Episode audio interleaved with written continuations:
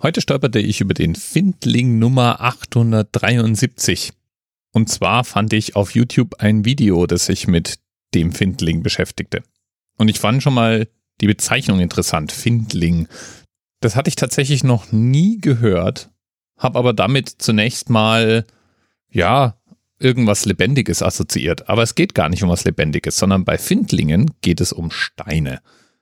Der Findling 873 war ein Ausstellungsstück, das man auch auf der Webseite findling.ch bewundern kann, wo es eine ganze Reihe von solchen Findlingen zu sehen gibt. Und da geht es eben um Gartenkunst. Und Findlinge scheinen natürliche Steine zu sein. Meistens, weil wir ja von Gartenkunst im Augenblick gerade reden, größere, originell geformte Steine.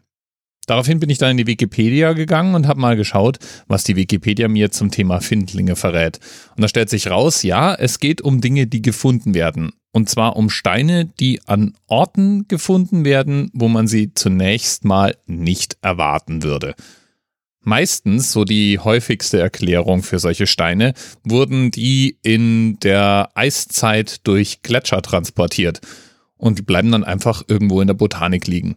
Man nennt sowas dann, besonders wenn es größer wird, sogenannte erratische Blöcke. Wir kennen das alle. Du fährst irgendwo durch eine eigentlich recht ebene Landschaft und plötzlich taucht am Wegesrand oder irgendwo in der Landschaft ein großer Felsen auf, der da ohne erkennbare Motivation und ohne Anschluss an andere Gesteinsformationen plötzlich rumliegt. Ja, solche Phänomene nennt man dann eben erratischer Block und die können da auf die verschiedensten Arten und Weisen hingekommen sein. Manchmal sind es irgendwelche Bodenprozesse.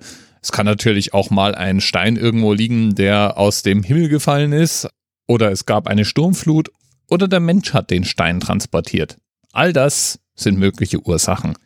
Und deswegen muss man, wenn man einen Findling findet und der nicht aus der jüngeren Zeit stammt, erstmal die Frage klären, ist es eigentlich ein geologischer oder ein historischer Sachverhalt.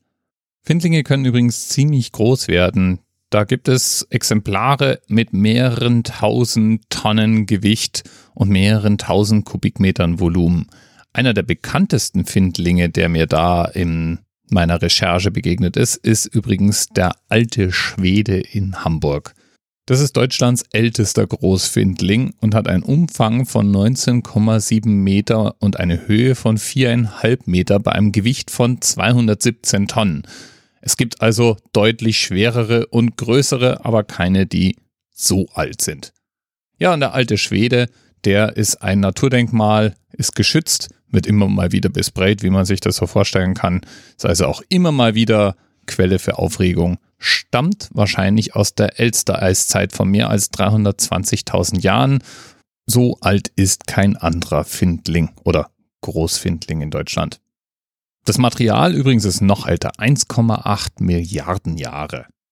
Auf dem alten Schweden sieht man übrigens auch deutlich Transportspuren, also Kratzer und Spuren von Zusammenstößen und man kann ganz gut nachvollziehen, von wo dieser Stein wahrscheinlich hergekommen ist. Alter Schwede. Bis bald. TMRS 10, 9, 8. The experience of 47 individual medical officers. Was hier über die Geheimzahl der Illuminaten steht. Und die 23. Und die 5. Wieso die 5? Die 5 ist die Quersumme von der 23.